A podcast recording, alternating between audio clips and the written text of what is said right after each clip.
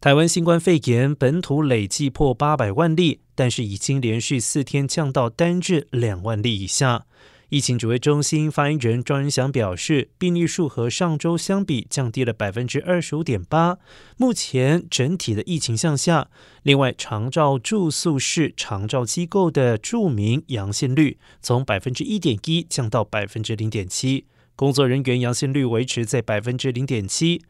疫情指挥中心医疗应变组副组长罗义军表示，如果住民阳性率连续两周低于百分之一，将会检讨住宿机构的筛检频率。